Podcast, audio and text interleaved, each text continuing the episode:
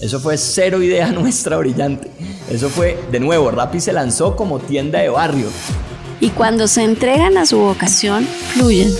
Et ne se comparant avec personne, on devient irréprochable. Y más recientemente una transformación cognitiva. Brutalmente informado de lo que te apasiona. Es una actitud frente a la vida. Yo soy lo que yo creo que tú piensas que yo soy. Hola, hola, hola. Soy Robbie J. Fry y este es otro episodio of The Fry Show. Este podcast es una celebración de personas que no aceptan la vida tal como es. La abrazan, la cambian, la mejoran y dejan su huella en ella. In the words of Steve Jobs, they leave a dent in the universe. Esta es una cápsula de tiempo en donde yo pueda aprender sobre sus mindsets, filosofías e historias y compartirlas con ustedes. En las palabras de Larry King, me recuerdo a mí mismo todas las mañanas. Nada de lo que diga este día me enseñará nada. Entonces, si voy a aprender, debo hacerlo escuchando. Mi invitado, Diego de la Puente, tiene sin duda, sin duda, la mejor historia de origen emprendedor de todas las que he escuchado. Su historia comienza con él y su cofundador tomando cervezas en la playa de Bali. Dos amigos pensando en cómo pueden convertir esta sensación de relajación, comida, bebida y surf en un negocio. Luego una pregunta común. ¿Qué tal cuando vamos a Perú comenzamos un bar o restaurante? Unos postes de bambú, algo de mala comida y un avance rápido hasta el día de hoy esa conversación en un playa ahora es el holding gastronómico MSK. Y justo en este momento Diego está buscando una ubicación en Londres. Y acabo de abrir Miami. Y para un poquito más contexto, eh, esto viene de la página de Endeavor Perú. Diego de la Puente es cofundador de Asaka, restaurante premium, líder de comida Nike, que es peruana japonesa. Ellos tienen presencia en más de siete países y como yo dije, acabo de abrir Miami, están buscando ubicación en Londres. Y Diego es la mente creativa de, de, este, las operaciones de Osaka y MCK, que es Cow Asian Kitchen, Don Do, Barrio y Carnaval. Y Diego es emprendedor de nacimiento. Antes de Osaka fundó una marca de ropa, la cual vendió y fundó Black Sheep, empresa de retail que opera marcas como Lost y Candy en Perú. Diego estudió hotelería en Florida International University con una especialización en gerencia de restaurantes. En este podcast discutimos cómo construir un negocio literalmente de la nada decisiones críticas de marketing, crecimiento de mercado versus potencial de mercado, buena comida y mucho más. Y yo pienso por mucho, mucho, mucho tiempo, he estado buscando y buscando inconscientemente algún patrón, algún mapa o algún mensaje oculto que revele el secreto a un emprendedor exitoso. Fue en este podcast con Diego en el restaurante Osaka en Perú que yo tuve una epifanía. Finalmente entendí, no hay mapa, ni secreto, ni patrón. Es todo un caos. Todo. Por ejemplo, Diego pasa su tiempo viajando, escuchando música, estudiando arquitectura, gozando la vida con amigos y su familia. Eso nos suena como la historia de los emprendedores que los medios de comunicación disfruten vender, como los trabajadores 24/7 sin dormir, hacer este, un montón de estrés, etcétera, etcétera. Pero, pero, pero, pero, escondido dentro de esta historia de Diego hay una verdad. Sí, todos somos héroes en nuestras propias historias, que la gente le encantan de, de contar. Pero el problema, nadie, repito, nadie va a escribir la historia por ti. En esta vida, eres el héroe, el autor, el editor y quien lo publica. Si es la primera vez que escuchas el podcast, bienvenido y muchas gracias. Espero que aproveches esta oportunidad de inscribirte al podcast en Spotify, Apple, Amazon, Google o tu player favorito. No olvides, si este podcast te parece espectacular, hay otras cosas espectaculares que puedes encontrar en thefryshow.com. The newsletter, convertirse en un miembro de The y obviamente si quieres acceder a los libros, podcasts, personas y lo demás que mencionamos en cada episodio, puedes encontrar todo en thefryshow.com. Más importante, si disfrutas este tipo de contenido, si escuchas con frecuencia y eres parte de una empresa, universidad o comunidad, ¿por qué no pruebas Quinto? Cambiamos mindsets de tu talento con microaudios a través de WhatsApp. Quinto es fusión nuclear para el cerebro. Quinto lidera la lucha por la abundancia mental, un mindset a la vez. Quinto.ai, K-I-N-N-T-O.ai, quinto.ai. Gracias. Con ese dicho, arrancamos con el show. Este es episodio 126, la aventura de vida, un restaurante a la vez, con el gran cofundador y director creativo de Osaka, Diego de la Puente. Sonido, sonido. Aló, aló. Perfecto. Tienes que hablar, a veces la gente entiende. Entonces, aquí está perfecto. Listo, Diego, siempre para ganar, ganar más plata, no más tiempo. Muchas gracias por su tiempo. Gracias, gracias, Roy. Castíguenos. ¿Quién eres? ¿De dónde naciste? Cuéntame un poquito de su juventud y cuéntame que justo estamos hablando, platicando sobre sus viajes, su aventura. Bueno, yo soy Diego de la Puente. Eh, soy dueño y creador de una marca que se llama Osaka. Eh, una marca de un restaurante de cocina Nikkei. Está en siete ciudades en Latinoamérica. ¿En cuáles ciudades? Estamos en, bueno, en Lima, donde nacimos, Buenos Aires, Santiago, Bogotá, Sao Paulo, Quito y Asunción. ¿Y cuál fue la... Cuéntame, podemos hablar más, más tarde, pero cuéntame la secuencia. Primero aquí, Primero, después... sí, primero Osaka, Osaka nació como un restaurante de, de palos y cañas, que era un poco lo que te estaba contando, en la playa, a media hora de Lima. Aquí hay una zona donde la gente va en el verano y tiene sus casas de playa, solo temporales, seasonal. Eh, y ahí abrimos en Lima. Abrimos en Lima en el, en el diciembre del 2002. Y estuvimos como dos, tres años hasta que Pero no las detalles todos los días, solamente como la secuencia de las ciudades. Ah, ya. Entonces fue Lima, Ajá. Buenos Aires, eh, Santiago. De ahí fue México, que ahora ya no estamos en México, tuvimos dos restaurantes ahí por un periodo de tiempo. De ahí fue Sao Paulo, de ahí Quito, de ahí Bogotá y de ahí Asunción. Ah, ok. Y ahora, ahora bueno, ahora en un, en un mes abrimos Miami, Sí. sí, como, como primer, primer pie en Estados Unidos y el próximo año Londres, como primer pie en Europa. Ya estaba planteado, tengo, ya Sí, tienes espacio, sí. ya. Sí, Miami está en construcción. Está en construcción, el equipo de chefs ya se mudó allá, o sea, estamos a vísperas de abrir.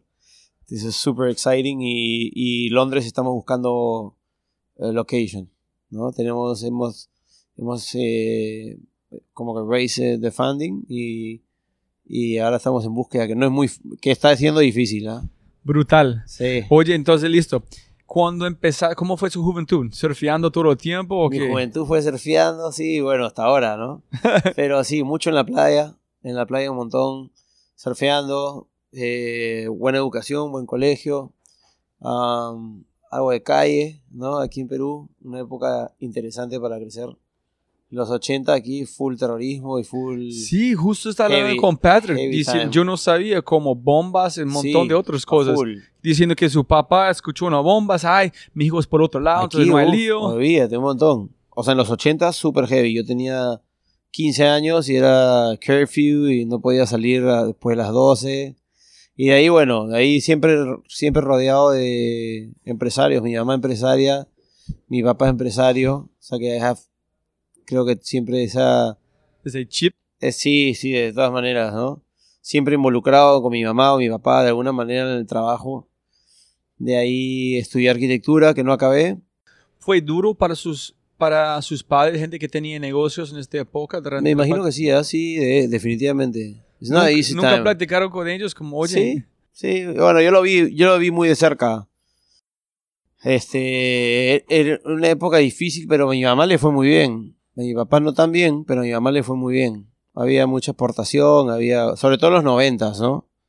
En los noventas hay un cambio radical acá en Perú y, tanto la economía como el dólar, como el- todas las cosas que se hicieron para incentivar la exportación, ayudó mucho. Y de ahí, bueno, después del 95 empezó a cambiar mucho Perú, empezó a venir mucha inversión extranjera, mucho retail chileno, las departamentales, y ahí es algo que en realidad hasta ahora no, no ha parado, ¿no? Perú tiene unos 20 años de, o 20, 30 casi ya de, de, de seguir progresando y avanzando. chévere, chévere. Entonces, estudiaste arquitectura, ese no es para mí. Estudié arquitectura, que no acabé, y de ahí me pasé a hot- hotelería y turismo, que tampoco acabé. ¿Dónde? ¿En Florida o aquí? No, aquí, de la Ricardo Palma a, a la San Ignacio, de ahí me puse a trabajar. I like to work. Y me gustó mucho trabajar. En realidad, para la edad que tenía, fue, un- fue donde más cómodo me sentí. Y de ahí decidí un poco terminar con ese negocio, salir de viaje. Y ahí es ¿Con donde su me- amigo? Con mi amigo que hoy día es mi socio acá. Y nos fuimos de viaje como más de un año a, a correr tabla por Indonesia, a viajar por Europa. Para surfear, ciudades. ¿no? Solo surfear. surfear y surfear, pero bueno, pensando qué hacer después, ¿no? Obviamente. Y ahí es donde un poco a los dos nos entra la- las ganas de, de, de hacer algo relacionado a un bar, un restaurante y terminamos abriendo esto, ¿no? Entonces la chispa fue en la playa, ¿ya? Tomando una, una pola allá en la playa. La hablando. chipa fue en la playa y en la noche. Y acá nació en la playa también. Y de ahí, ahí me voy a estudiar a Estados Unidos, Restaurant Management y... En y- Florida, ¿no? En Florida, sí. Ajá. Y en FIU. Y bueno, y ahí vengo acá y regresamos aquí. Y Diego ya tenía un negocio relacionado a la comida y empiezo Osaka como un pop-up evening, una noche, la noche Osaka. Pero cu- cuéntame cómo fue la... Después de estudiar con Diego, ¿cuál, ¿cuánto tiempo en papel, cuánto tiempo practicando antes de arrancar este Bueno. primer pop-up? ¿En cómo fue los detalles? ¿Quién cocinó? ¿Qué Sí. tipo de comida? Los detalles. Dame todos los detalles. Bueno, Osa- Osaka y la idea de Osaka nace de, de un, un research paper que hago yo en la universidad sobre Asian Fusion. Y, y, y de ahí yo llego a Perú a hacer un internship. Y me pongo a trabajar en un restaurante como assistant manager acá. Y mientras que yo trabajaba, estaba Diego con un catering business. Entonces yo le propongo a Diego hacer un catering, pero de Asian Fusion. ¿No? Pero era Thai y japonés y haciendo el business plan, ok, cómo va a ser el catering service y qué es lo que vamos a hacer, empezamos a hacer lo que fue como el business plan inicial de Osaka como marca, ¿no? Qué iluminación, qué música. Y la, y la comida Asian Fusion. Hay mucha japonesa en Perú, ¿no? Sí, acá, Bueno, acá ya está, acá, acá existía, o sea, siempre ha existido la fusión japonesa.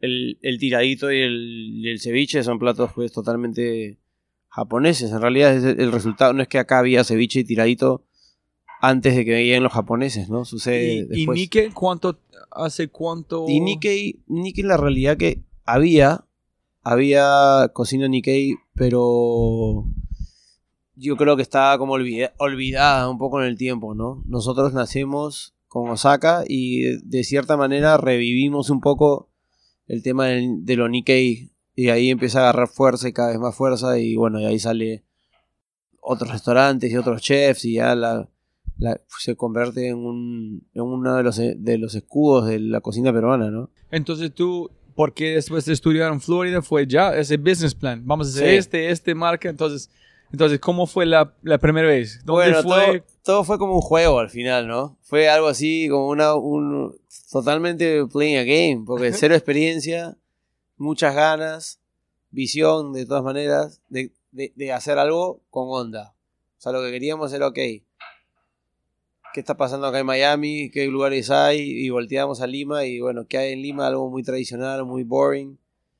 Entonces, ok, está, porque parte del concepto no fue siempre, ok, vamos a destacar con la comida. Fue más, vamos a hacer un lugar que tenga lounge music, ¿no? Que acá todavía no estoy hablando hace 20 años, ¿no? La música electrónica no era lo que es ahora. ah, el chill out recién se conocía. Entonces era la iluminación, el espacio, el lugar. La comida era the worst sushi ever. Like, yo era el sushi man. Claro que yo tuve un par de clases y hacía como rolls, ¿Sí? sushi rolls. Diego Herrera, Diego, mi socio, era el bartender con dos botellas de whisky y unas cervezas. Y I, y I used to have another partner. Y él, él, él era chef. Y tampoco había cocinado nunca sushi. O sea que esto era el peor sushi de la historia, pero funcionó muy bien. Pero, ¿arrancaste con sushi? Sí, sí, sí. Japanese place. Era, Pero- o sea, arrancamos con Osaka. Osaka. Con el nombre también. También, sí. Eso no han cambiado. Desde el primer como sí. pop-up. Desde el primer pop-up hasta hoy. Y, la, y su razón de hacer todo fue hacer un negocio, fue trabajar con su amigo. La- Yo creo que fue hacer un negocio con mi amigo.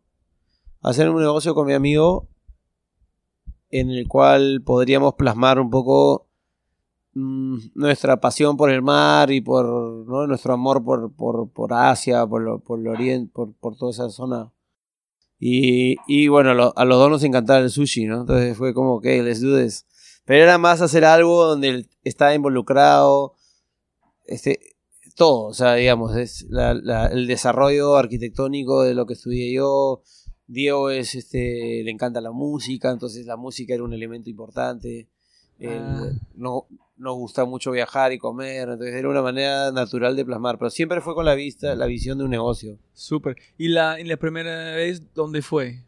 La primera vez fue en un restaurante de una mía, aquí, que se llamaba Canapali, que ya no existe, ¿no?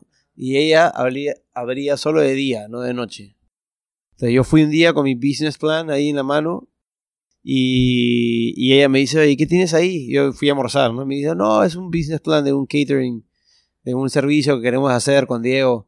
Y ella me dice, ¿y por qué no lo haces acá un día en la noche?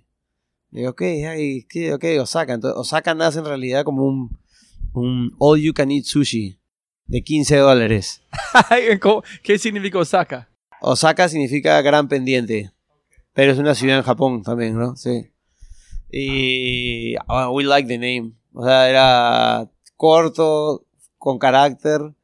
Entonces, ok, Osaka. Y, y es más, cuando empezamos, el, el logo de Osaka era de copy-paste de uno de mi research paper. Sí. Claro, igualito, exacto. Y cuando nos fuimos a... Y fue como por dos años, hasta que empezamos a agarrar un poco de, de turistas y gente que venía de afuera y, y dijimos, bueno, we, we need to change the logo, ¿no?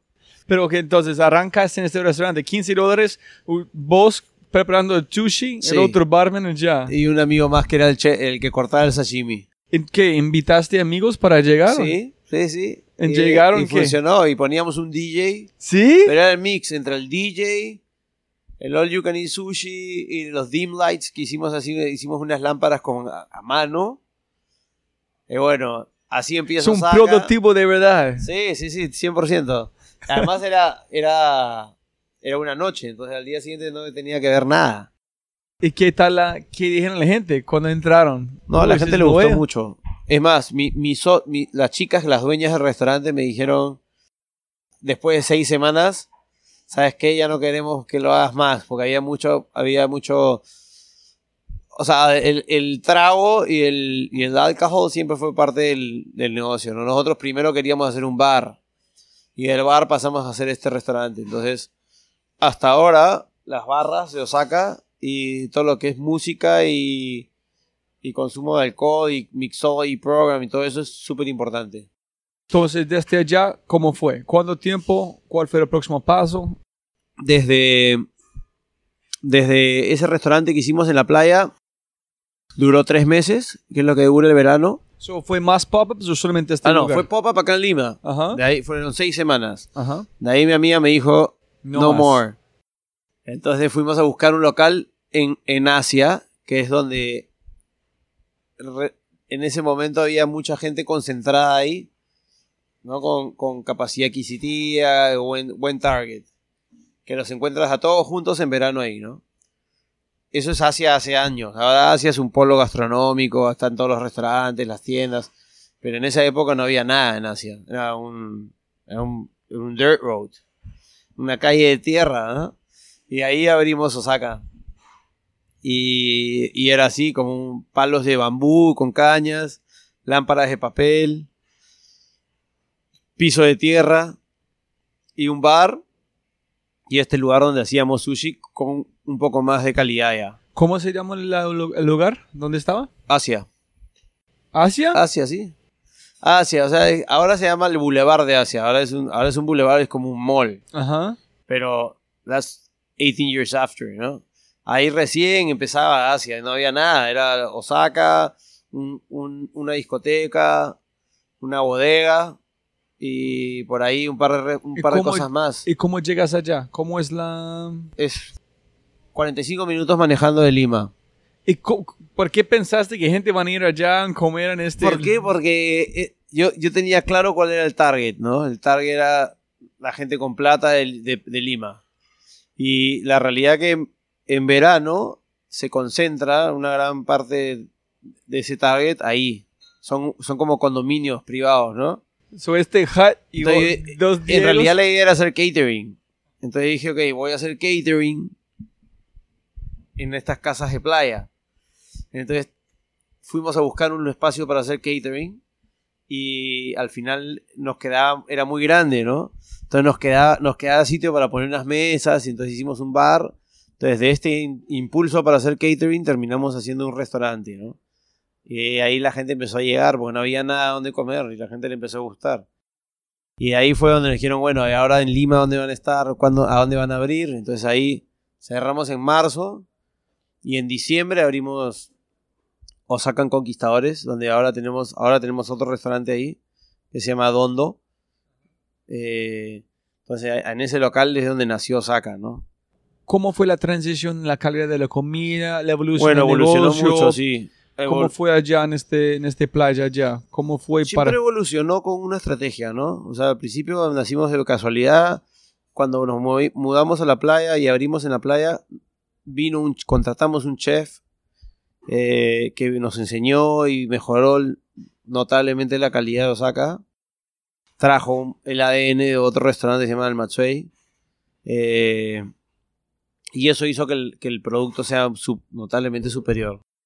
Y eh, ahí, ahí yo creo que esa es una movida clave para el nacimiento de Osaka, es cuando, cuando empezamos a trabajar ya con un equipo más profesional, con gente que sabía más que nosotros. ¿Y cómo contrataste un chef? Dice, oye, tenemos este booth, este Eh, sí, changarro en sí. la playa, vénganse por acá a trabajar con Yo nosotros. creo que ha sido un tema de, I don't know, being in the right time, in the right place. O sea, fue él que te Mucha venía, de- él venía del, del, del Matsuei, que es como el- es una es la cuna de los de los sushimans acá en Perú.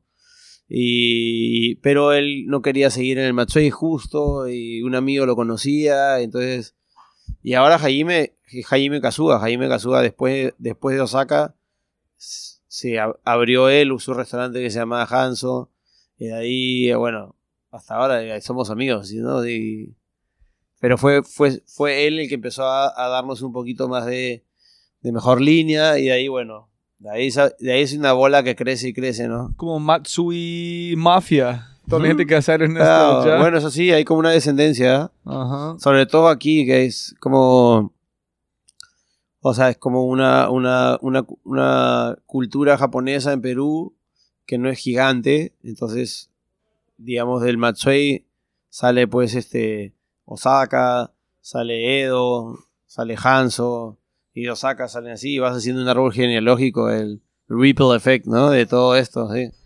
Súper. Sí, es increíble. Y ahí, y ahí fue cuando, ahí estuvimos, abrimos en diciembre y estuvimos dos, dos años o tres, tres años antes de irnos a Buenos Aires. ¿Y cuándo arrancó Gastón aquí en, en Perú? Gastón arranca como cinco años antes, cinco años antes que nosotros. Entonces ya empezaron a compartir las recetas, este, cultura de comida en Perú. Sí, Gastón, Gastón tenía Astrid y Gastón, está acababa de ser Tanta, que era su segundo restaurante.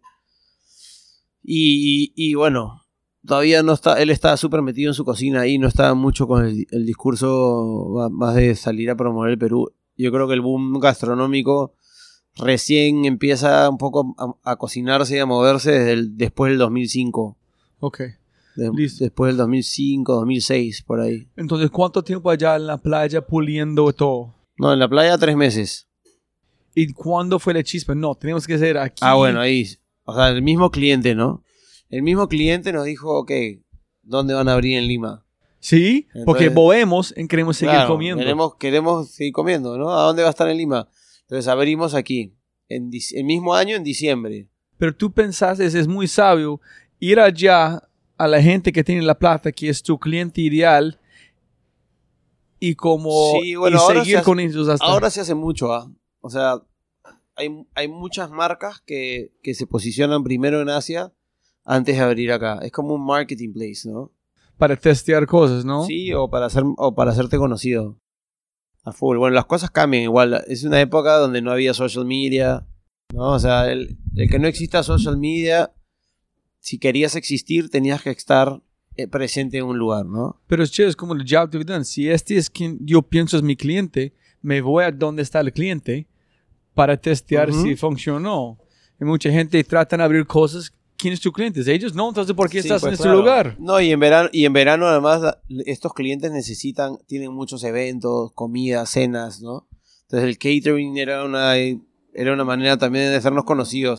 Y lo hicimos por mucho tiempo, ¿ah? hasta, hasta los primeros cinco años había mucho catering de por medio, estábamos presentes en matrimonios, eh, hacíamos eventos, todo para marketear y posicionar la marca, ¿no? ¿En dónde lanzaste? ¿Tres meses o cinco dijiste? Tres. ¿En dónde abriste aquí en Lima? Acá a dos cuadras, en San Isidro. Ah, ¿en serio? Sí, donde estuvimos hasta hace, antes de mudarnos acá. ¿En cuán- qué, qué tamaño de restaurante allá? Este, 50 este personas. era de 50 personas, chico. Pero nosotros aquí, en, en el de aquí, el, o sea, digamos, el, el ya de brick and mortar, ¿no? De verdad, construido ya con cemento y ladrillo. eh, y, y un poco más profesional, que fue el que ya hizo mucho más conocida la marca. Recibíamos muchos turistas y los turistas nos decían, oye, you should open here, ¿no? Deberían abrir aquí y allá. Y así como así salió nuestro, inte- nuestro interés por abrir Osaka en otro lugar. Pero la gente diciéndote tiene que abrir otro espacio significa que tienes un buen producto, un buen ambiente, un buen servicio. ¿Cuál fue la, la llama acción? Ahí fue un mix. Ahí ya, ahí ya era un mix. Ahí ya no era un buen producto. Su, pero su comida fue top. Sí, top. Ah, ok. Claro. So no, so o sea, ahí era ya. evolucionaste rápido entonces. Ahí sí, muy rápido. Ahí era, ahí fue, no, con esa carta, con la carta con la que salimos aquí, ahí sí fue un statement de, fue la primera evolución fuerte, fuerte de Osaka que, que fue ok, ¿no? Nosotros somos un lugar diferente, porque nosotros teníamos claro que teníamos que ser distintos a un sushi tradicional y diferente a una cevichería peruana, ¿no? Porque era como nuestra principal competencia. O en los sushis, las cevicherías. Entonces, we, we wanted to be in the, en, en el medio. Un niche. Ajá. Entonces, nuestra carta fue de las primeras cartas que, digamos, fue un trend setting, ¿no? O sea, las primeras cartas de un restaurante japonés donde los tiraditos y los ceviches estaban presentes, donde había más toques de comida eh, relacionada a una cevichería tradicional, Mismo chef. mismo chefs. Pero no, más que los chefs siempre ha sido, Nosaka siempre ha sido más un tema de como normalmente tú tienes los chef owners que hacen del restaurante lo que ellos quieren, ¿no? Porque ellos son los chefs. Y acá, en nuestro caso, nos, somos dueños, que uno, no somos chefs, y dos, no somos japoneses. Entonces, eso fue, creo yo, una de las cosas por las cuales Osaka pudo ser diferente, ¿no? Y, y ha, sido más fácil de evolucionar, porque no- nosotros como dueños somos una guía creativa, ¿no? Entonces, ok, ahora vamos a hacer por aquí, este, este es, este es el trend, esto es lo que está pasando, queremos evolucionar así. No, dependemos mucho de uh, qué me gusta cocinar a mí o, o- cuál es mi estilo como cocinero, ¿no? Pero mira, yo estaba justo hablando con otro chef en este podcast porque es un consultor tambre a abrir restaurantes. Ujú. Entonces, ¿cómo puedes convencer a un chef tomar el visión de alguien que no es él, que tiene un ego grande, que ya es un chef, en convencerlo? Aquí es la comida que quiero, tú puedes ayudarme, pero no es tu carta, es de nosotros. Muy difícil, pues. ¿Cómo encuentran un chef que es la nivel de ustedes, pero también listo a dejar su ego en combinar el ego con Bueno, el restaurante en- de la marca? En nuestro caso, eh, yo creo que es un tema, ahí, ahí em- empieza mucho el tema de la cultura de la marca, ¿no? De qué, qué tan proud, o sea, qué tan orgulloso se siente ese chef o de ser parte de un equipo, ¿no? Nosotros tenemos Osakas, tenemos nueve Osakas en siete ciudades, en donde los chefs los mandamos nosotros, o sea, vienen de acá de Perú, y se mudan y se quedan allá. Entonces está Ciro en Chile, está Eddie en, en, en- en Argentina, está. Y así tenemos a, a Cindy en Sao Paulo y miles de chefs. Pero finalmente, imagínate todos esos egos, ¿no? Creando y trabajando para un mismo norte, que es algo más, más grande que todos, que es la marca Osaka, ¿no? Entonces creo que eso, eso es, es, es una forma de trabajar también, ¿no? ¿Y cuánto tiempo quedan los chefs en cada restaurante?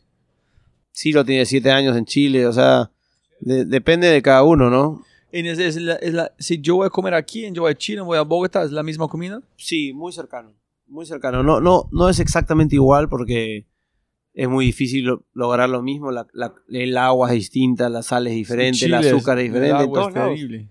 Y, y los chefs tienen cierta capacidad creativa y necesidad creativa, ¿no? Entonces hay platos que hay allá que aquí no hay y que hay acá que allá no hay. Entonces, ¿Y prestas de otro restaurante si hay algún Sí, platos claro, muy sí, chévere? 100%, sí. Ah, eso. Aquí, aquí ahorita hay platos de Sao Pa- que vienen de Sao Paulo, de Buenos Aires, de Chile. Si allá es el beneficio, si tienes cinco chefs trabajando por la misma marca, puedes compartir mucho conocimiento entre ellos, ¿no? Y Juan Alfonso, por ejemplo, y Roger, que son los que se acaban de ir a Miami, que son los que van a abrir Miami, son justamente Roger, por ejemplo, está con nosotros desde que empezamos, ¿no? Entonces el, el, el ADN, la línea japonesa la maneja, viene mucho de su mano.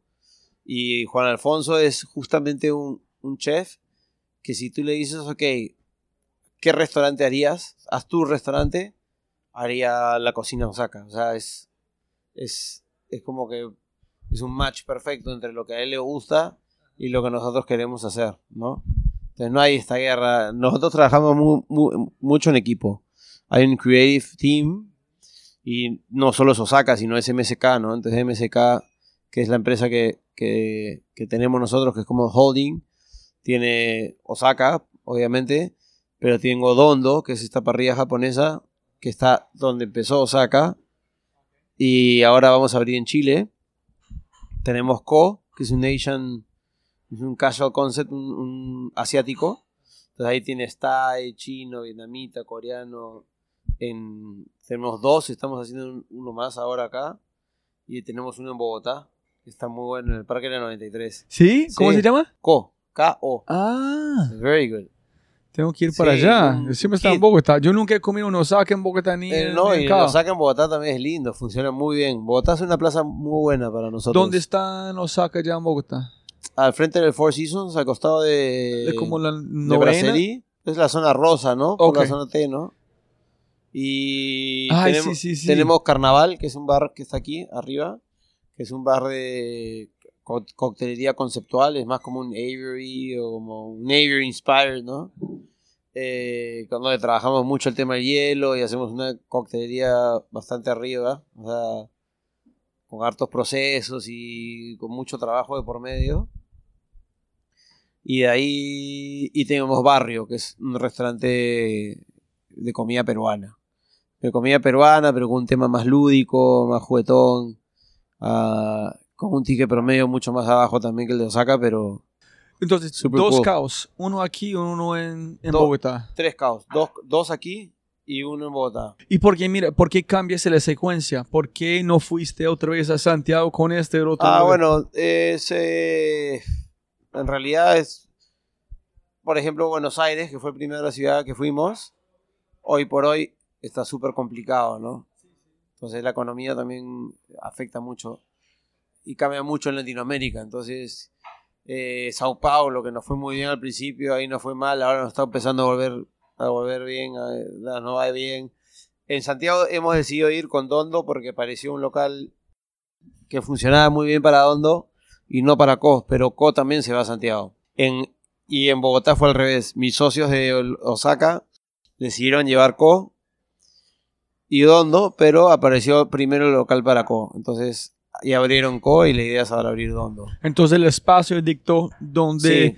Sí, sí, Ah, sí. Chévere, Sí, chévere. Eso es hecho, arquitectura. donde aparece la oportunidad. Y es un poco como hemos crecido nosotros, ¿no? Hasta ahora, que recién estamos cambiando eso, pero nosotros hemos crecido mucho en donde, donde ha venido la oportunidad, pero siempre visualizándola. Entonces, Nosotros tenemos un mapa donde ponemos las ciudades donde queremos abrir. Y por verla y por verlo, por verlo, la oportunidad aparece. Listo. Entonces, cuando el restaurante de 50, ¿cuánto tiempo allá en este espacio? Ahí estuvimos 15 años. 15 años en este restaurante de 50. Sí. Hasta que nos mudamos aquí, a este de acá.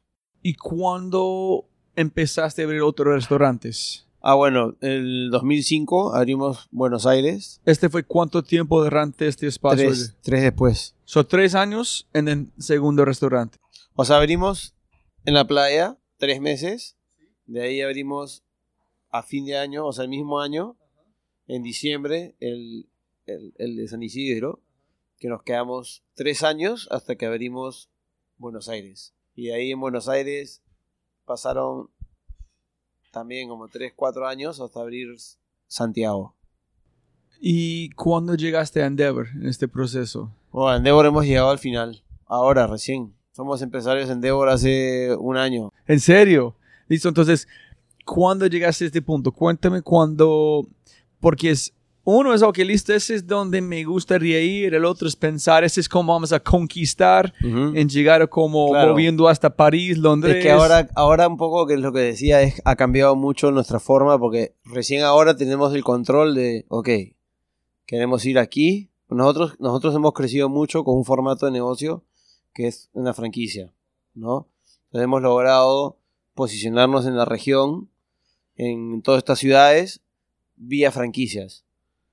Eh, pero ahora no queremos hacer más franquicias, queremos, queremos posicionarnos en ciudades puntuales, invirtiendo nosotros y operando nosotros. Ah, entonces, ¿cuál, todos los restaurantes Miami- que abrieron son franquicias? Sí, menos, menos Argentina. La, la primer restaurante de Argentina era nuestro y de ahí decidimos venderlo. Y lo cambiamos, lo cambiamos por una franquicia. Y Chile, que era una franquicia, ahora es nuestro. ¿Cómo es la, entonces, listo, cuando quieres expandir a Chile, cómo funciona una franquicia con ese tipo de restaurante? Tú buscas a alguien que quieren abrir un restaurante, vendes la marca, tú ganas en porcentaje, que ellos Eh, venden, ¿cómo no, funciona? No, o sea, en realidad nosotros nunca hemos buscado a los socios. Ahora estamos buscando más inversionistas, pero no hasta ahora solo hemos crecido por alguien que ha aparecido y me interesa llevar la marca allá a este país. Ok, necesitas un socio operador, alguien que entienda de restaurantes. pero, Siempre hay un- un socio operador. pero ese es un restaurant tour que bus, entonces ellos buscan gente como vos que tiene algo bueno en un lugar, quieren duplicarlo, Sí. dame este marca, yo abrirlo allá. Sí, más Ok. o menos. Pero no siempre cuidan la marca igual que tú, ¿no? Sí, eso es porque sobre ustedes todo- quien tiene control, ¿no? Sobre todo como saca, o o sacas un concepto muy complejo, con muchos procesos productivos y, mucho, y una calidad no menor. Entonces, de servicio y de producto y con mucha exigencia y, harto, y un costo alto. Entonces, eh, no es el formato clásico de franquicia. ¿no? La- Las franquicias son conceptos más, más relajados, menos exigentes, con menos items en la carta. Cuando ustedes van a, a Miami, es Es nuestro. sí, porque si estás en Miami, tiene que No, hay es- poder, tiene es que representar. Es nuestra inversión y nuestra operación. Y cuando vas a Londres, igual. Igual, sí. So, de este punto adelante, Entonces es, ahora sí, o o es sea, una mezcla. es, una- es un mix porque yo, por ejemplo, a, a Dubai o a Doha no voy a ir a operar. Voy a ir más como una alianza estratégica, ¿no? Entonces, hay ciudades en que, como Londres y, Miami o Nueva York, donde digo, ok, invertimos nosotros, operamos nosotros, mandamos los chefs, tomamos la decisión nosotros y controlamos nosotros. Pero cuando hay ya ciudades a una distancia, digamos, Asia, Middle East, Asia, es más strategic alliances, ¿no? O sea, ya sea con un, un hotel o un grupo o un grupo de restaurantes. ¿Y cuál es la...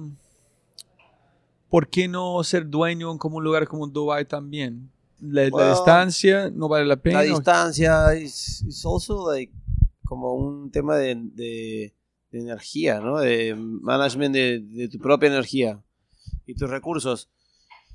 Venimos de una de, un, de, una, de un país como Perú, donde hay un equipo de trabajo, en Latinoamérica también, donde no todo el mundo habla inglés, donde ya incluso llegar a un país como Estados Unidos y Londres complica el idioma, pero cuando ya tienes que ir a operar algo en Middle East, estás más out of your league, ¿no? Eh, definitivamente.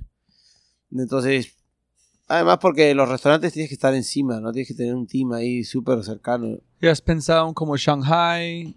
Sí, no, hicimos el- un pop-up en Singapur el, el- este verano, que salió muy bueno en el Shangri-La. ¿Sí? Y entonces estamos viendo de tratar de llegar ahí. Bueno, la idea es llegar finalmente a Bali. Claro. ¿Es como así? Sí. Ahí es donde tiene que terminar la historia. Ah, sí, entonces... Sí, o sea, es, es con Osaka llegar a las ciudades, no, no, no, no voy a decir más importantes, pero las que más nos interesan, ¿no? Es escoger un poco ya nuestra trayectoria. Entonces, Miami es como lo natural, ¿no? Después es como algo más, es como, es una continuidad en Latinoamérica. En Estados Unidos queremos llegar a Nueva York, queremos llegar a, a Los Ángeles, nos encantaría. Y ahí en Europa, no, más que Londres, queremos eh, también Madrid. Madrid es una ciudad en la cual ahorita estamos en ¿No conversaciones. Barcelona? con- ¿Madrid? Más Madrid que Barcelona, porque es un tema más de eh, también cuánto puedes vender en una ciudad y cuánto, ¿no? O sea, si vas a hacer ese esfuerzo de invertir y controlar y operar, más vale que sea una ciudad que te permita eh, high volumes of sales, ¿no? Y Barcelona es más complejo. Entonces, estás jugando su propio juego de Go, capturando territorios así. y al final capturar Bali. Sí. No, bueno, Para la- podríamos decidir ahora abrir Bali, pero es que Bali es un sueño que tiene que concretarse. No, tiene que Es la razón de ¿no? todo. Sí, que sería genial. Igual, va- igual vamos a, a surfear. Porque lo que, me la, que aprendí, el camino a la felicidad es de largo plazo. Entonces, sí, Bali es un parte de felicidad. Sí, no, bueno, el journey de Osaka ha sido no menor, ¿ah? nos ha permitido conocer muchas ciudades, hemos tenido experiencia de trabajar con grupos de personas, incluso en Latinoamérica, con equipos de trabajo de Brasil, de Colombia, de Argentina, de Chile, todos son diferentes, ¿no? Todos somos distintas naciones. Pero si tanto es, es muy complicado ser un emprendedor y tam- en el mundo de restaurantes es más complicado, ¿cómo lograste? ¿Qué hiciste bien que permitió hacer qué estás haciendo? ¿Piensas? Bueno, yo creo que los errores, ¿no? O sea, sí, obvio. ¿no? Nosotros hemos cerrado dos restaurantes en México y uno en Los Ángeles. O sea, hemos tenido bastantes failures también y hemos abierto una temporada en Punta del Este y de ahí no volvimos a abrir y ahí ya es, es ups and downs. Entonces, y el tiempo, ¿no? Ah, hoy por hoy, 18, 19 años después, pues ya no es tan complicado. Es como más, es más, o sea, es complicado nacer y empezar y entrar en, en- entrar en este mundo cuando nunca has estado, ¿no? Pero como cualquier cosa, o sea, 18 y 20 años después, you know your thing, ¿no? Lo que está, lo que está difícil es ahora mantenerte arriba.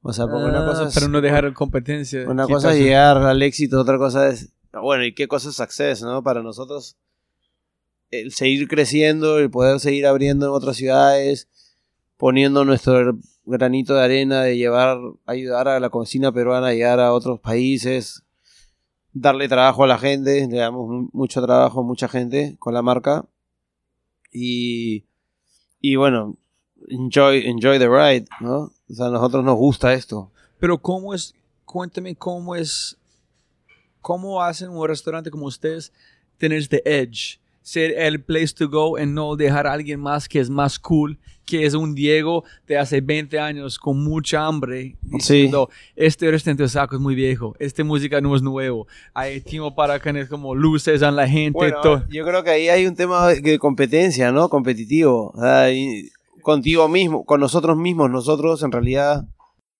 no, tú hay, hay restaurante que tú vas y es exactamente igual de hace 10 años, ¿no? Exacto. No hay ni un solo cambio. No míos, ¿no? Pero de un montón de casos. En nuestro caso siempre estamos tratando de evolucionar porque es como una necesidad natural, ¿no? La creatividad. ¿Y tienes un equipo de creatividad, dijiste? Sí, sí, sí. ¿En ¿Cómo Tenemos- funciona? ¿Cuántas personas? Bueno, ¿Cómo son- son las reuniones?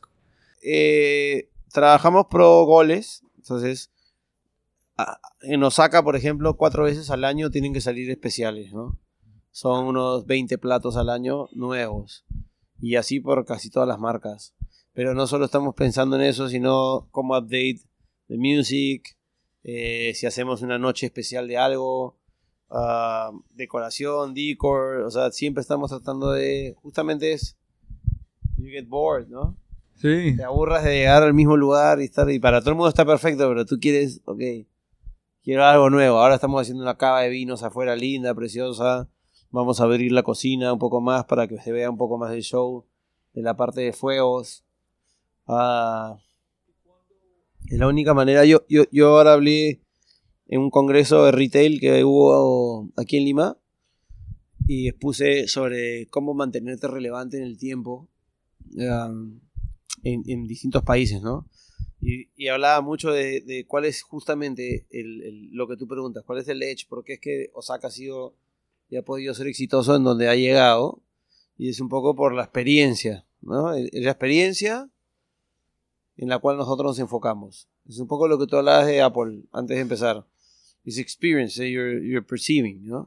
Entonces, la experiencia Osaka empieza desde cómo entras en la puerta, cómo te reciben, el show, cuando empieza a llegar la secuencia de servicio, la manera como te habla el- el producto, los olores, la música, la luz, todos los sentidos, ¿no? We really think about all the senses que, que involucran tu experiencia. Y cómo tratar de mejorar y mejorar eso y cada vez sea un poquito más de show. Entonces, por un lado es la experiencia, el enfoque a la experiencia, no, no el enfoque a yo voy a hacer un restaurante porque quiero que se coma rico. M- muchos restaurantes así. O que son lindos, pero no se come rico. ¿No? O hay los riquísimos, pero la experiencia es sosa. Es complicado conectar Entonces- todos los ingredientes. Entonces tienes que enfocarte en todos estos ingredientes que generan pues este MCK Way o este Osaka Way, que creo que hay otros empresarios que lo hacen también muy bien. Pero el truco también es cómo esta experiencia, para mantenerte relevante en el tiempo, está en constante evolución. y ustedes tienen los pilares de esta empresa. Eh, lo tenemos más como MCK, como Ok. MSK, ¿no? Ajá. ¿En cuáles? Es este, más que un manifiesto, es de MCK Way. Ajá. MCK Hospitality Way y están todos estos factores como ah, cool interior design eh, eh, eh, por ejemplo nuestros conceptos tienen una musicalización específica para cada concepto pero Osaka trabaja mucho es un, es un producto muy muy ecléctico en el cual hay mucho funk soul eh, hip hop reggae acid jazz y lounge todo mezclado Dondo es un concepto donde escuchas mucho el blues y el rock and roll. Barrio es un concepto donde hay mucha salsa y mucha música latina. Co es un lugar para un grupo más millennial, hay mucho indie rock. Y, ¿Tú- entonces, ¿Ustedes tienen un Spotify playlist? para todas las marcas, sí, para, para almuerzo y, y cena. Entonces, lo- y, y- y trabajamos con, eh, con gente, ¿no? ¿Puedes pasarme la- los Sí, links claro, para yo obvio. puedo como compartir en el podcast? Totalmente. Ah, chévere. Sí, chévere. entonces yo ahora te voy a dar un libro, que tengo un librito, que, que, que ahí explica muy bien qué cosa es el MCK Way. Que al final son todos los elementos, ¿no? El graphic design, el, el- el interiorismo, la arquitectura, el sonido, los olores, el, eh, lo- la- un mixology program que no sea lame, o sea, que sea bueno, mucho enfoque en, en- en el servicio, un servicio el servicio saca, por ejemplo, y en general es, es, es friendly, ¿no? eh, polite, friendly, pero, pero con, con mucho ojo en el detalle, ¿no? El buen servicio para nosotros está en, el- en- en esos detalles que mucha gente no, a veces no ve. ¿Y la, cuál es la, el propósito de abrir otra marca, otro estilo de comida, más de abrir otro restaurante Osaka en otro lugar? Eh, bueno, fue, ¿Negocio o, sí, o ambos, ¿no? creatividad? Que, Yo creo que creatividad, oportunidad y negocio. O sea, hemos, hemos eh, por ejemplo, las otras marcas nacieron mucho de, de que vinieron y nos ofrecieron algo para Osaka, pero para Osaka no estaba bueno. Entonces, ok, querían poner Osaka en Larcomar. Larcomar es un mall donde Osaka jamás va a estar. Entonces hicimos Co, ¿no? Eh, pero siempre es la creatividad, la necesidad de crear cosas nuevas. Nosotros somos más de crear cosas y, y no traer cosas de afuera, ¿no? ah, chévere. Eh, pero también creemos en crear cosas diferentes. Entonces, eh, no, no es que creamos algo pensando que lo queremos crear para que salga. Como, no, voy a crear una marca peruana para salir afuera a competir con marca peruana, sino creamos algo que falta aquí. ¿Y cuando 15 años en llegaste a Endeavor? ¿O No, no, hace el año pasado. Entonces, ¿ese marca tiene 20 años o 18? ¿Cuánto? ¿Qué cosa? 18. 18. Sí, 19 en realidad. Entonces, 19. casi 18 años en llegaste a Endeavor. Sí. ¿Ellos llamaron o ustedes? Esteban apareció y, y nos dijeron, bueno, ustedes son buenos empresarios, podrían ser empresarios en Devo, les gustaría. ¿En ustedes qué dijeron? No, somos grandes, ¿por qué necesitamos Endeavor? Pero la verdad que estaba muy buena la experiencia con Endeavor, ¿verdad? Sí, Hay pero contactos. cómo. Ese es porque es la parte Nosotros de- teníamos la duda, nosotros decíamos, bueno, pero nosotros no somos una startup, pero si nos ves, podríamos serlo también, ¿no? Y listo. Entonces, ¿cuán- ¿dónde fue eso? ¿Tuviste que pasar o ellos dijeron bien pueda? ¿O tuviste que pasar No, por el tuvimos panel? un, un panel local Ajá. Uh, they speed up our process, de hecho, ¿no? Tuvimos un, un panel local que nos escogió y de ahí nos fuimos a un panel internacional en Milán Ay, qué chévere. y llegamos ¿Cómo al panel internacional, pero pa- para nosotros pues esto estaba, eh, no, llegamos con un proyecto que fue Osaka y la escalabilidad de Osaka a nivel mundial, ¿no? O sea, ya era, ok, we, we own South America, ¿no? Tenemos esa región, estamos en todas las ciudades interesantes, ahora queremos llegar a competir, que es interesante con las personas, con las marcas que medio que nos influenciaron a abrir, ¿no? Porque ya existía un Nobu, un Sushi Samba, que ahora competimos con ellos en Miami, en Londres. Entonces, eh, y bueno, Endeavor ha estado bueno ya simplemente, mira, el, el hecho de poder hablar contigo a través de Endeavor o hemos hecho algún tipo de coaching. Vino a la universidad ahora de Georgetown a hacernos un trabajo para otras marcas de estrategia de crecimiento. Endeavor es una super, super, super network. Pero ¿cómo fue el? ¿Qué dijeron en el, como los jueces sobre la no, marca? no, fue, fue, fue un proceso fácil, creo, para nosotros. ¿no? Siempre hay este nervio del rechazo, y el, pero No, no, más como cada, más o menos toda la gente que, con quien he hablado sobre Endeavor, su chip cambió después. Ellos realizaron que, ay, es mucho más grande que yo puedo ser, que estoy pensando antes. nosotros siempre hemos tenido ese chip adentro, ¿no? O sea, nu- nunca hemos pensado que hay... Siempre está pensando en Nueva York, en París, en este. Siempre estamos pensando en crecimiento, sí. O sea, en el mundo en general. En el mundo en general. Yo, nosotros creemos que si haces algo bueno, ¿por qué no abrirlo en otros lados? Ahora, sobre todo, más fácil. De hecho. Loco. Sí. Es muy... Es loco, pero también te da el, recibir mucha gente de afuera. Pues nosotros recibimos personas de todos lados. Miles de turistas, ¿no? Vienen 10.000, 11.000 personas al mes. De los cuales, no sé, 2.000, 3.000 serán turistas. Y ellos te hacen buenos comments, te dicen, you should open here. No deberían abrir ahí. Llegan los mails, franchise requests para distintas ciudades. Entonces, eso te da seguridad. Y nosotros viajamos mucho y y, y, y benchmarkeamos ¿no? la marca. Y posiblemente tú eres solamente arrancando. Si solamente estás llegando a Miami, después es- solamente estás iniciando el próximo... Bueno, es difícil, ¿ah? El crecimiento es difícil, no es fácil.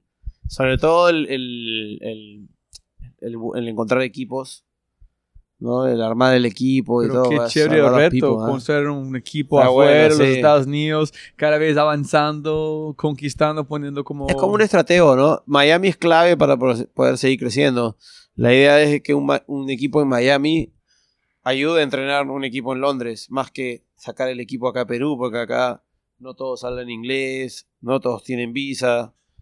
En cambio, entrenar un equipo en Estados Unidos y crecer con ese debería ser más fácil también. ¿no? Es, es un mix.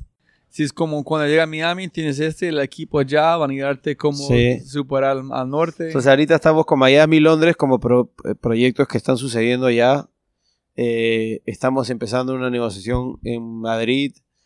Estamos haciendo una marca en Arabia Saudita con, con empresarios de allá. Se llama el Leilati Group.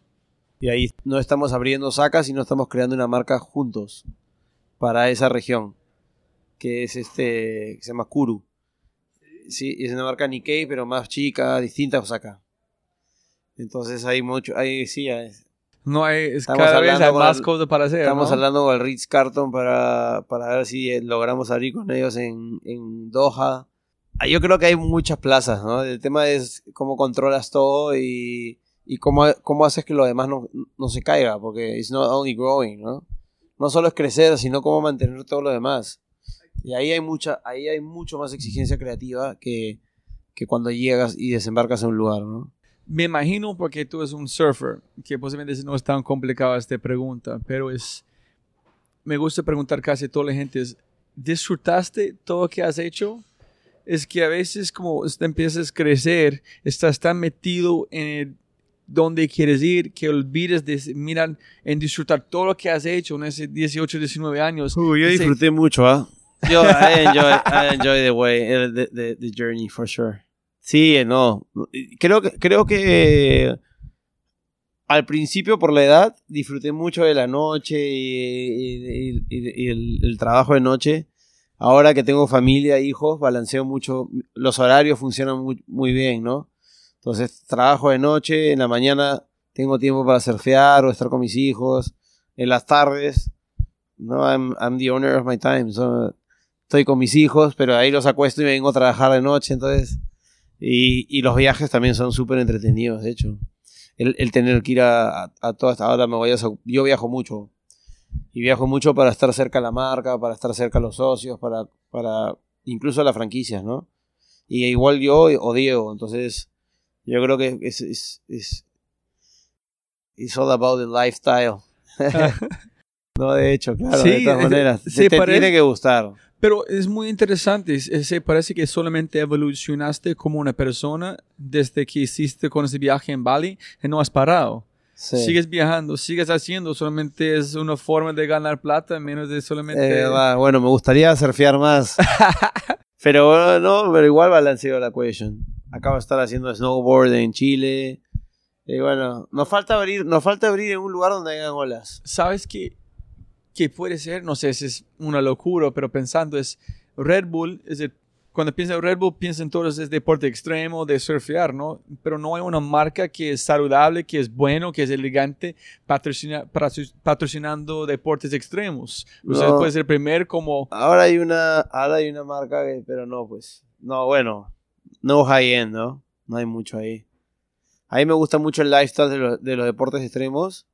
Osaka definitivamente no está, pero con Co, por ejemplo, con Co auspiciamos, eh, como es un público joven, es una comida más saludable y auspiciamos campeonatos de tabla y de skate. ¿Sí? Sí, Ay. es una marca que está metiendo, metida ahí, ¿no?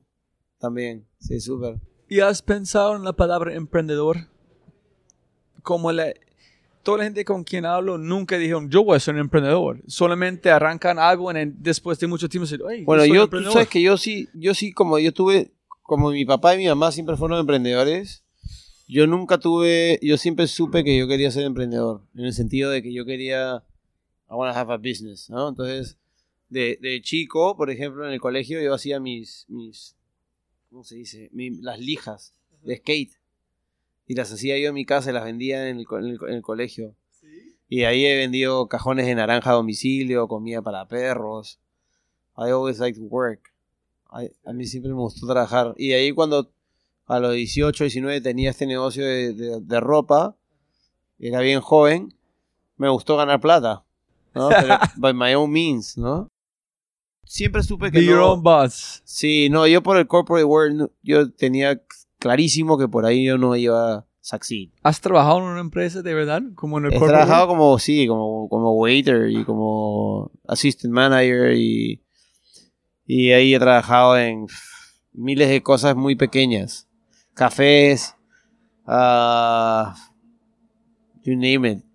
He vendido hot dogs en el estadio. Yo he tenido con más de 30 trabajos. Tenido Casi miles. todo me echaron. Como Sí. que yo siempre pensé que tenía mejor forma de hacerlo. Pero tú sabes que yo en Miami, cuando estudié en la universidad, me contrataron, me contrató un restaurante que iba a abrir en Miami, que era español. Súper, súper así, increíble, ¿no? un súper que se llama La Broche, de Sergio Arola, un super chef. 4 million dollar investment, ¿no? una cosa así de locos. Y yo fui parte del equipo que, que lo abrió. Ajá. Y aprendí mucho ahí. Sí, aprendí muchísimo de esa Ah, apertura. sí. Y a los 3, 4 meses, they fired me. ¿no? Sí. porque era un, un mal waiter. Y yo me acuerdo, me dolió, me dolió mucho. Y dije, no, they're gonna remember. I'm gonna have my own restaurant. Así fue, yo, te juro, me dio tanta rabia que me boté que dije, no, yo voy a tener mi propio restaurante. Van a ver. Y bueno, probably, no sé, uno de los motores. Sí, sí. ¿Y cuál es tu definición de emprendedor? Bueno, pa- para mí un emprendedor es alguien que tiene una idea y verdaderamente cree en ella. Una idea obviamente relacionada a un negocio. Hay emprendedores que son los que yo más admiro, que son las, los que tienen estas ideas que van más allá de un negocio, ¿no? Como acá hay, acá hay unos emprendedores que se llaman Josek, que hacen casacas, eh, hacen esto tipo Toms. Entonces venden estas casacas y one, one for one, ¿no? Entonces regalan una en, en zonas, eh, o sea, es un, es, un, es un emprendedor social, digamos, ¿no? Eso me encanta mucho a mí, me encanta mucho la gente que cree en algo más allá de- de- del negocio en sí. Es como que yo te diga, no, yo, yo soy emprendedor porque quiero darle trabajo a miles de personas, ¿no?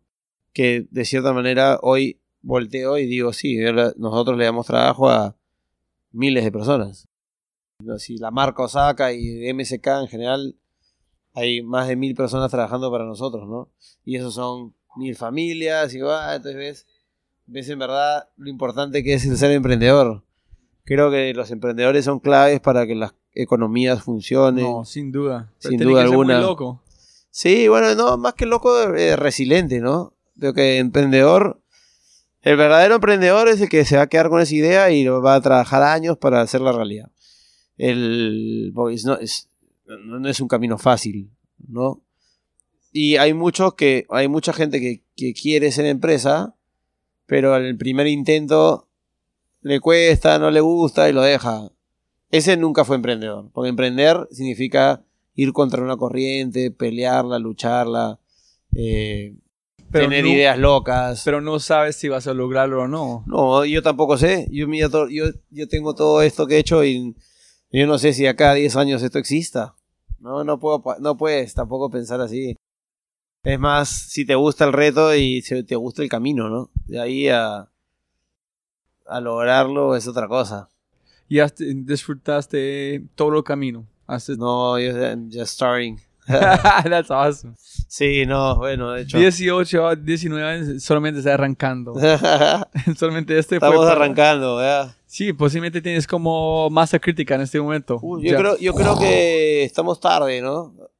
Hemos podido salir antes a Estados Unidos, hemos- creo que nos hemos quedado mucho tiempo en la región cuando hemos podido crecer antes. ¿Y por qué? Ese yo hablé con otro chico, me dijo igual. A veces Ah, la gente tiene este. pro- Ese como dije, pensar en gigante. ¿Por qué no pensaste yo- Miami hace todo antes? yo creo que, o sea, hacer un restaurante, por ejemplo, como Saca afuera, en, Mi- en Miami, son millones de dólares.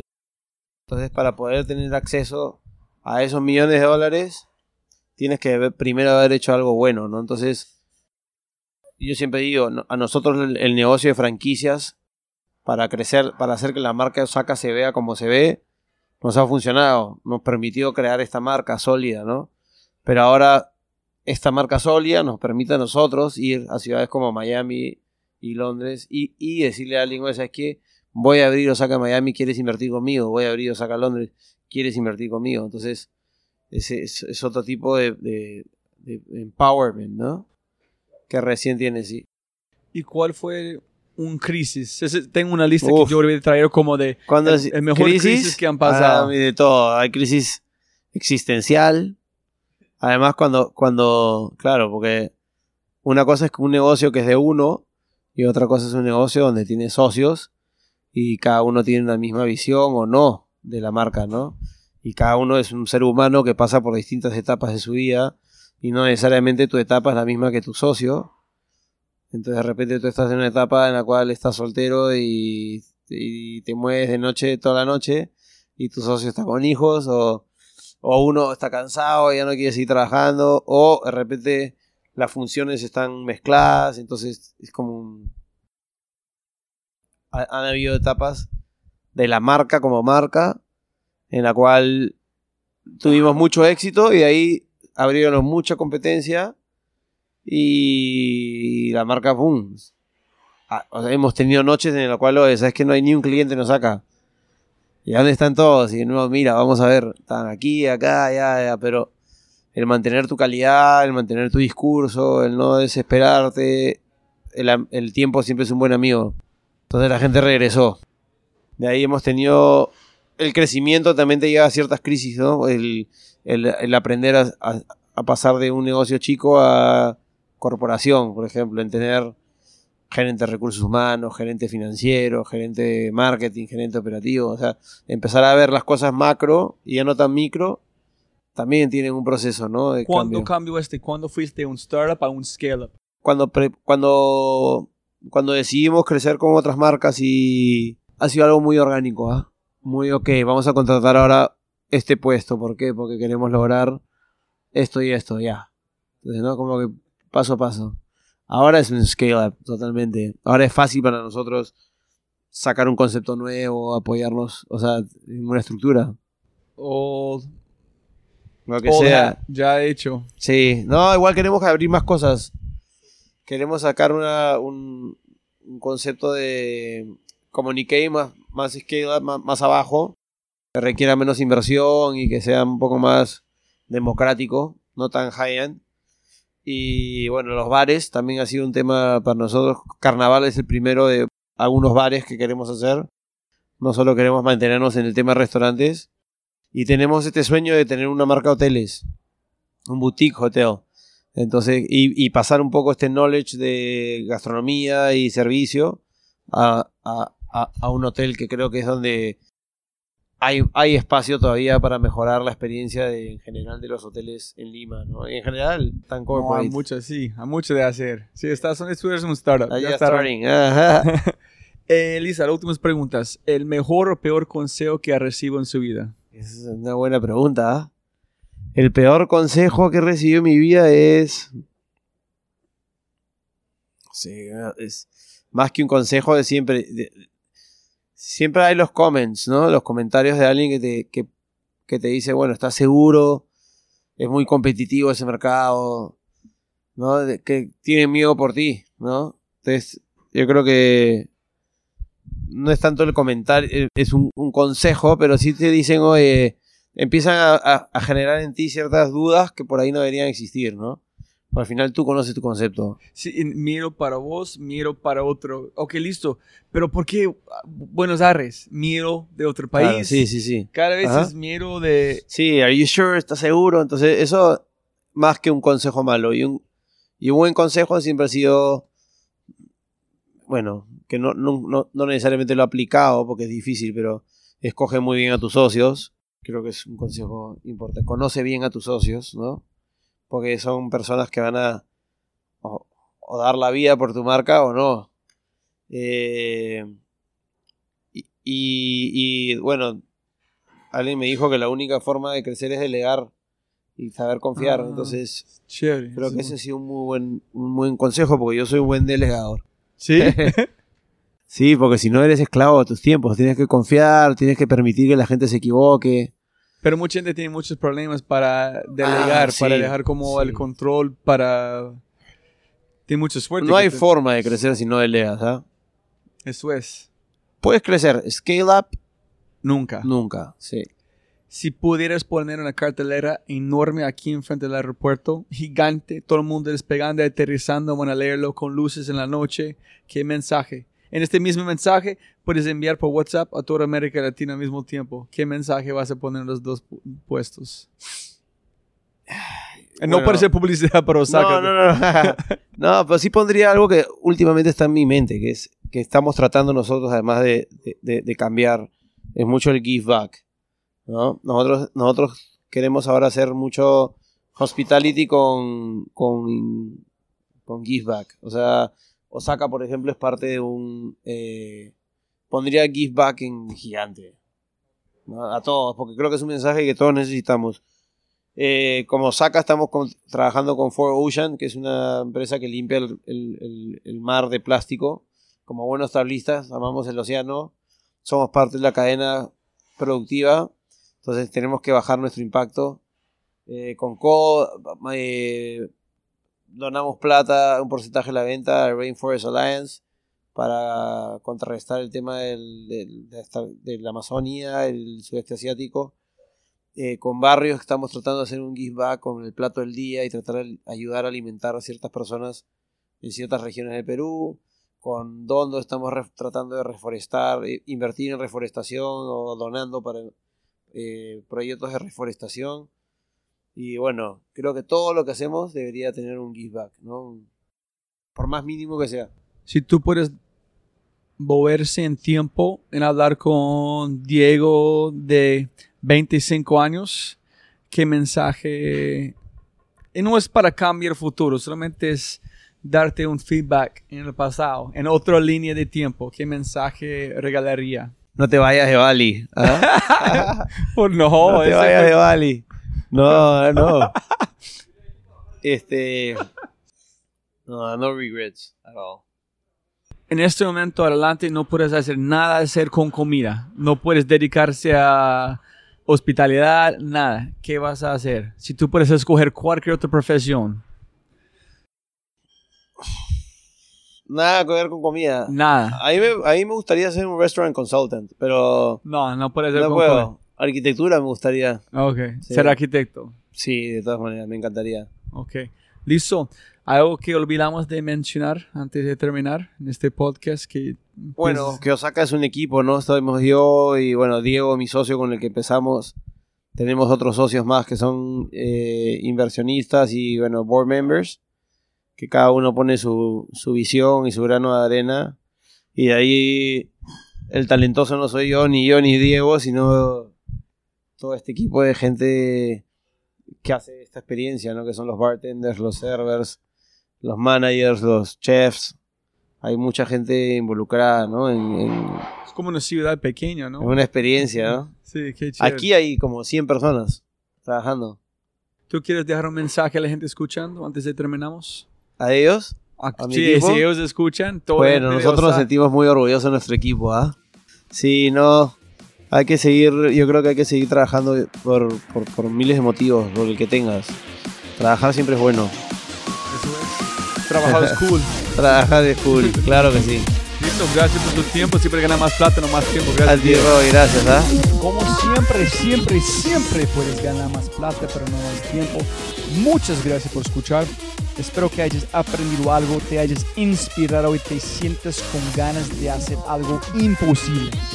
No olvides, si este podcast te parece increíble, hay otras cosas maravillosos o maravillosas que puedes encontrar en thefryshow.com, el newsletter, convertirse en member o miembro de Fry y obviamente si quieres acceder a libros, podcasts, personas y lo demás que mencionamos en los episodios, puedes encontrar todo en thefryshow.com. Y con ese dicho, hasta el próximo episodio. Chao, chao, chao. Chao.